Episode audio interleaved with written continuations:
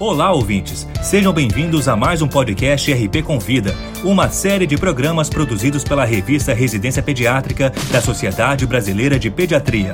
Semanalmente, um tema diferente de interesse dos médicos e demais profissionais de saúde é abordado por especialistas convidados.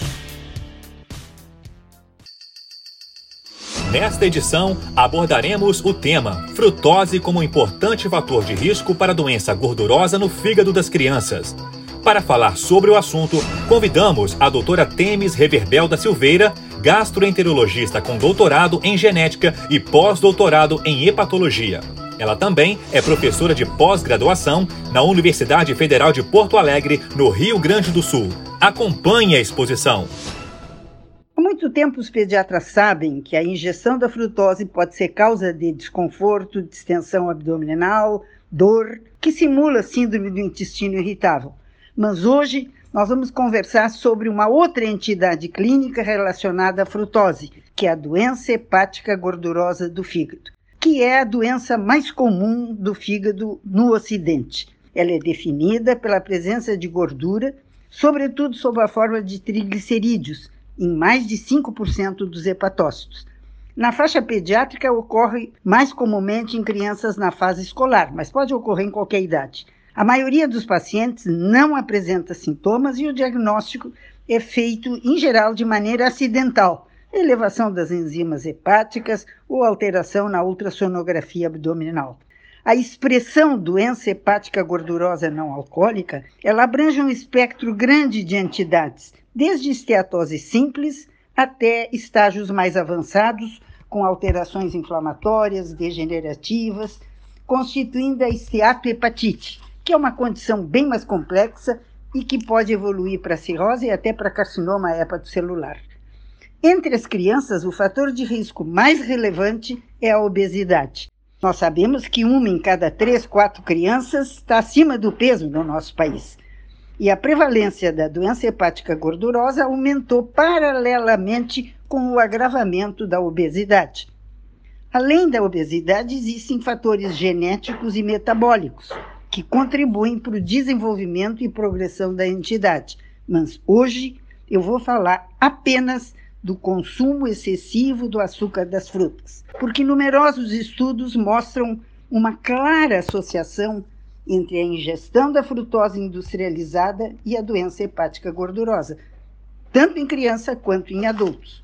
A partir das décadas 1960 e 70, o uso de frutose foi adotado na indústria, não só de refrigerantes, mas também de alimentos processados, sobretudo na forma de xarope de milho, porque é mais barato do que a sacarose originada da cana-de-açúcar e tem um poder edulcorante muito elevado.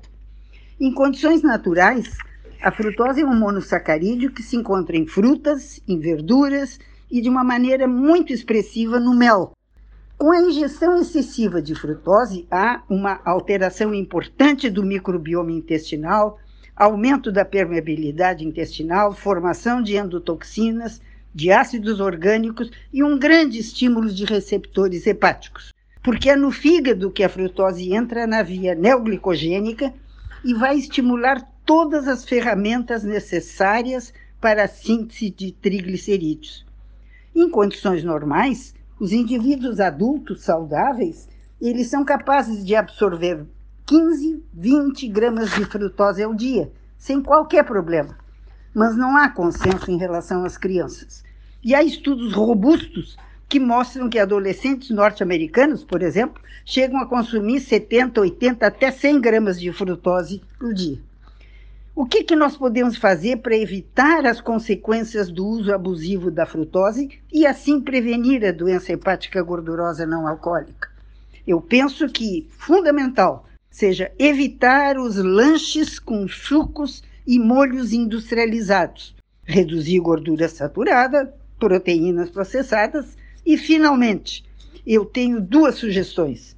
A primeira, incluir a frutose industrializada como agente responsável pela doença hepática gordurosa não alcoólica em crianças. E segundo, ler os rótulos dos produtos industrializados, como sucos de fruta, para detectar a eventual presença desse doce veneno que é a frutose.